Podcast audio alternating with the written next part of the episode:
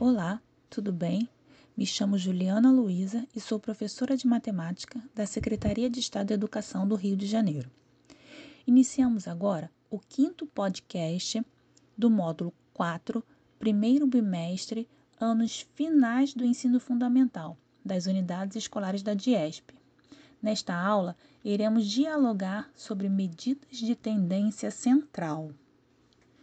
Média aritmética moda e mediana são medidas de tendências centrais muito conhecidas. Nesta aula, iremos abordar a média aritmética, que é a mais conhecida das medidas de tendências centrais. Ela é muito utilizada nos colégios para calcular os valores das notas bimestrais ou anuais dos alunos. Para calcular a média aritmética simples de uma distribuição de valores, basta somá-los e dividir a tal soma pela quantidade de valores. Vamos ver como funciona num exemplo bem simples. Acompanhe o pensamento. Supomos que em uma prova de matemática, cinco alunos tiraram as seguintes notas: 5, 4,5, 7,5 8 e 6. Para calcular a média aritmética dessas notas, iremos somar os cinco valores e dividir a soma encontrada por 5, já que foram somadas cinco notas.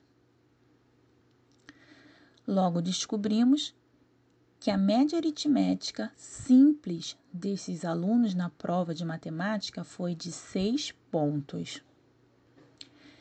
Já consideramos que a média aritmética é do tipo ponderada quando os valores de uma distribuição possuem pesos diferentes. Vamos analisar o exemplo.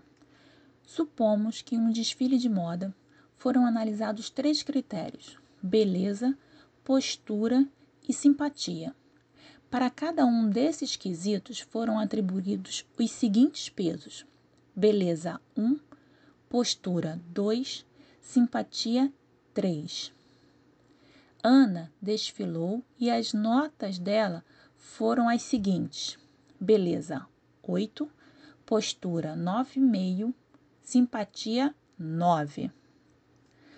Para calcular a média aritmética ponderada das notas de Ana, precisamos multiplicar as notas obtidas por seus respectivos pesos antes de realizar o somatório.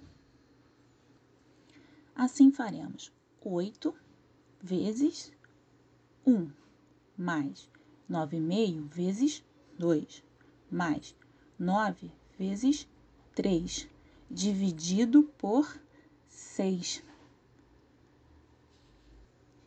Após somar o resultado das multiplicações e dividir a soma obtida pela soma dos pesos, descobrimos que a média aritmética ponderada das notas de Ana é 9.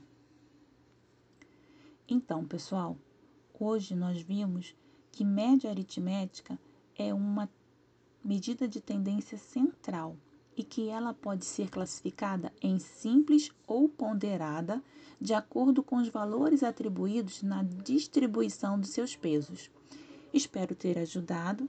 Até o próximo bimestre um grande abraço.